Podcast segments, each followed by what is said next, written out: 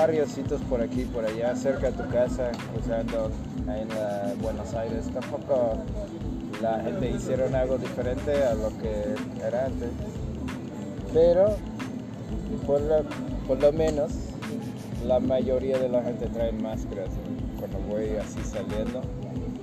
Porque no es como en Estados Unidos, ¿no? Que hasta protestan y hacen súper mamadas por traer una máscara, ¿no? Como si fuera la cosa más, no sé, exagerada. Sí, o sea, como la cosa más autoritaria y represiva que tengas que usar una máscara.